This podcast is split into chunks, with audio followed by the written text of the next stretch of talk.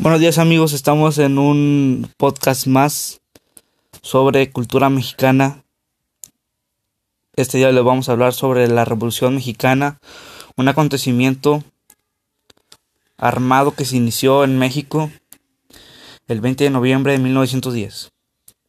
Como todos sabemos, la revolución fue un conflicto que se remonta a la situación de México bajo la dictadura conocida como el porfiriato. En la Revolución Mexicana surgieron muchos personajes emblemáticos, como por ejemplo Porfirio Díaz, Victoriano Huerta, Francisco I. Madero, Venustiano Carranza, Bernardo Reyes, Francisco, eh, Francisco Villa, Álvaro Obregón, Emiliano Zapata, entre otros. Porfirio Díaz había ejercido el poder en el país de manera dictatorial en el año 1876 hasta 1911. Durante esos 35 años había experimentado un notable crecimiento económico y tuvo estabilidad política. Pero estos logros se realizarían con altos costos económicos y sociales, que lamentablemente pagarían los estratos, la sociedad, que serían los menos favorecidos, gracias a la oposición política al régimen de Díaz. Cuando Díaz aseguró en una entrevista que se retiraría al finalizar su mandato, su gobierno había buscado la reelección, pero la situación política comenzó a agitarse. La oposición del gobierno de Díaz cobró relevancia ante la postura que había manifestado Porfirio Díaz. Francisco y Madero realizó diversas giras en el país, con la mira de formar un partido político, obviamente para competir en las elecciones y evitar el triunfo de Porfirio Díaz. Porfirio Díaz habría lanzado una nueva candidatura a la presidencia y Madero sería arrestado en San Luis Potosí por sedición. Durante su estancia en la cárcel, Francisco y Madero se llevaron a cabo las elecciones que dieron el triunfo de Díaz. Madero logró escapar de la prisión estatal y huyó a los Estados Unidos desde San Antonio, Texas.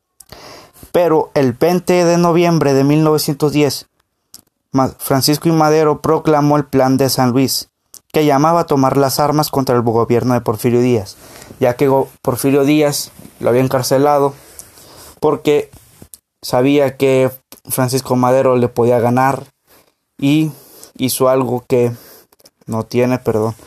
Es algo injusto, señores.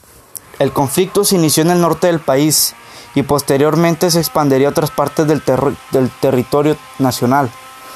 Una vez que ocuparon Ciudad Juárez, Porfirio Díaz decidió presentar su renuncia y se exilió en Francia. En 1911 se realizarían nuevas elecciones en las cuales resultaría elegido Madero. Desde su comienzo en el mandato, tendría diferencias con otros líderes revolucionarios, que provocarían el levantamiento de Emiliano Zapata y Pascual Orozco contra el gobierno maderista. En 1913, un movimiento contrarrevolucionario encabezado por Félix Díaz, Victoriano Huerta y Bernardo Reyes darían un golpe de Estado. El levantamiento militar, conocido como aquella vez Decena Trágica, terminaría con el asesinato de Francisco I. Madero, su hermano Gustavo y el vicepresidente Pino Suárez. Victoriano Huerta asumiría la presidencia, pero ocasionaría la reacción de varios jefes revolucionarios como Francisco Villa y Venustiano Carranza. Victoriano Huerta renunciaría a la presidencia tras un año de lucha y más la ocupación estadounidense de Veracruz. Huerta daría el renuncio y huiría del país de México. A partir de ese suceso, habría diferencias entre las facciones que habían luchado contra Huerta, lo que desencadenó nuevos conflictos. Venustiano Carranza, jefe de la revolución, de acuerdo con el plan de Guadalupe, convocó a todas las fuerzas a la Convención de Aguascalientes para nombrar un líder único. En esa reunión, Eulalio Gutiérrez fue designado presidente del país, pero las hostilidades reiniciaron cuando Carranza desconoció el acuerdo. Después de derrotar a la convención, los constitucionalistas pudieron iniciar trabajos para la redacción de una nueva constitución y llevar a Carranza a la presidencia en 1917.